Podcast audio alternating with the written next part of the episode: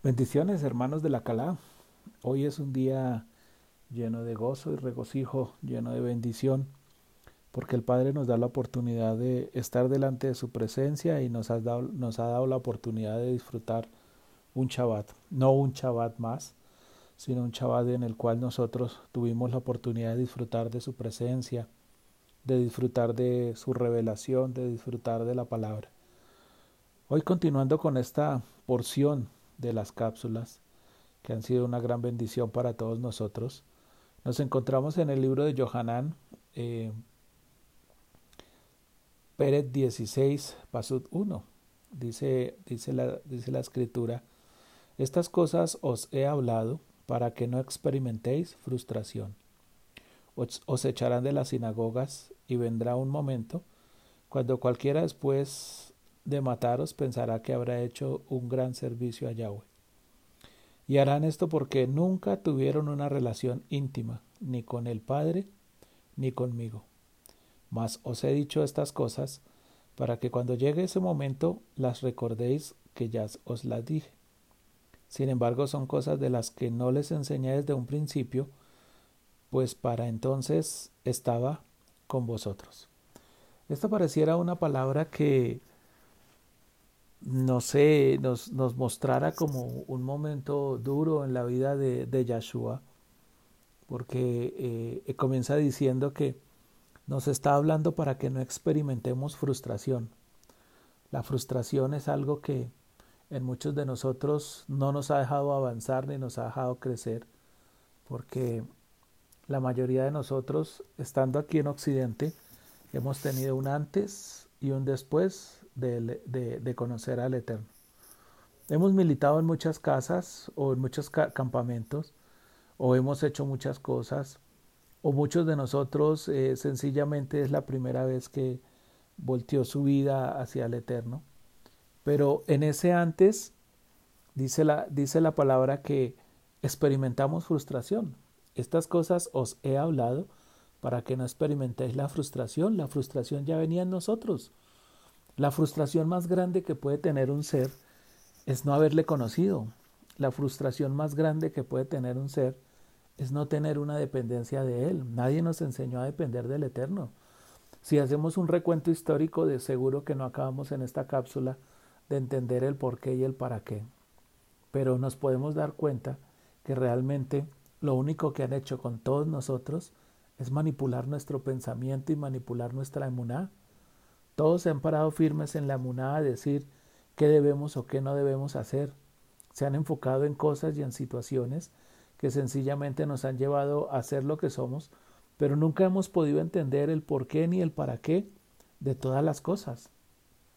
Cuando nosotros comenzamos a entender un poco las fiestas, a entender un poco su palabra, a entender un poco sus raíces, nos encontramos con que muchas, muchas veces las empezamos a hacer porque nos mostraron que eso es lo que debería ser uno que es del pueblo.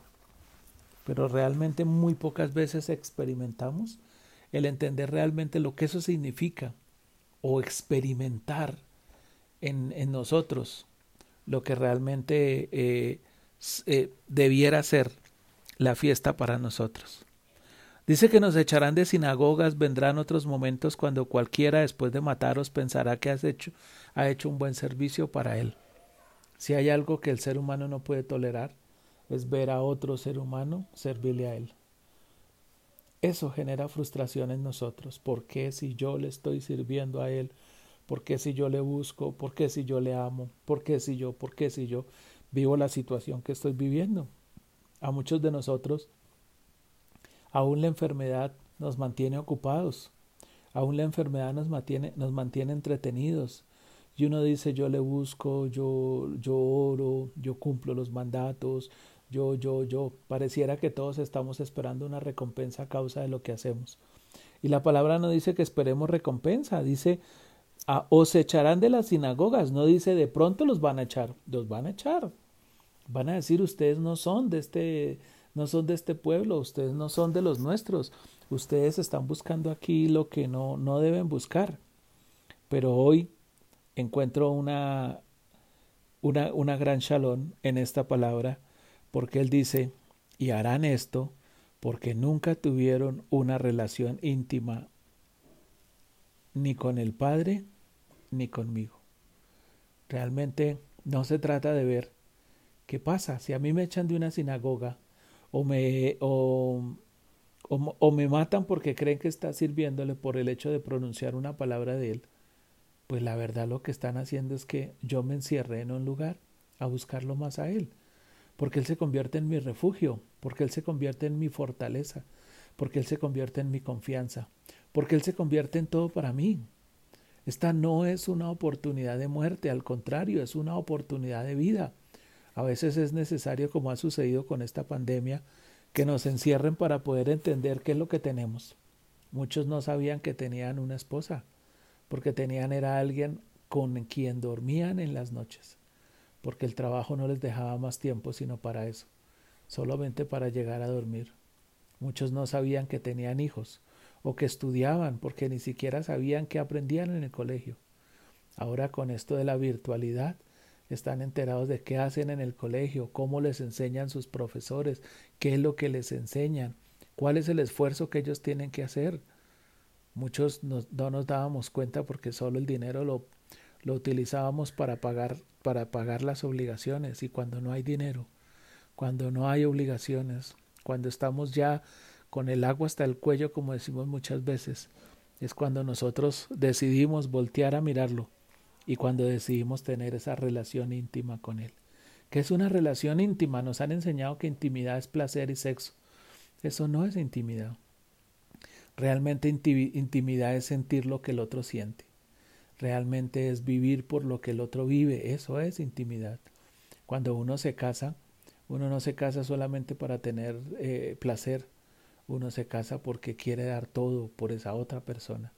Pero cuando esa otra persona deja de ser el todo, realmente dejó de haber intimidad, así hayan relaciones, porque muchas son por conveniencia, muchas son porque toca, muchas de las cosas, y si algo nos enseñaron a nosotros, fue hacer cosas porque toca. Toca ir a visitar la familia, toca ir a trabajar, toca ir a conocer mercado, toca ir y toca y toca y toca. Nada es porque toca, porque Él nos dio la capacidad, nos dio el pensamiento, nos dio la habilidad, nos dio la acción para no hacer cosas porque toca, sino para hacer cosas por gusto, por placer, por amor al otro, por ocuparnos del otro. Y harán estas cosas porque nunca tuvieron una relación íntima ni con el Padre ni conmigo. Yahshua dijo yo soy el camino, la verdad y la vida. Y aquí no está diciendo que lo primero es Él. Lo que nos está diciendo que el primero fue el Padre y esa relación íntima no fue siquiera con el Padre. Ezequiel capítulo 20 lo dice. Sus padres no me obedecieron, ni guardaron días de reposo, ni, ni guardaron mis fiestas. Por lo tanto, yo los, yo los puse en un lugar donde les di mandatos que no daban vida, ni días de reposo, ni Shabbat que daban vida. Eso hizo que nuestra vida realmente cambiara, que nuestra vida se empezara a ver de una manera diferente es el tiempo de aprovechar estas, e, e, estos momentos, de tener la oportunidad de tener esa intimidad con Él. E intimidad con Él es comenzar a sentir como Él sentía. ¿Qué sintió Yeshua? ¿Cómo vivió en su tiempo? ¿Contra qué se enfrentó? ¿Contra quiénes tuvo que enfrentarse? Aún dice la palabra que al final tuvo que enfrentarse hasta con la misma muerte. ¿Seremos capaces de enfrentarnos con la misma muerte? Cuando todos los días a través de esta pandemia solo escuchamos noticias de muerte? ¿Seremos capaces de soportar lo que tengamos que soportar solo por, hecho, por el hecho de amar al Eterno o de hacer lo que a Él le agrada? Esa es la reflexión de hoy, hermanos. Volvámonos a Él, volvámonos a intimidad con Él para que ya no experimentemos más la frustración. La frustración no la hizo Él, Él hizo fue la bendición. Bendiciones.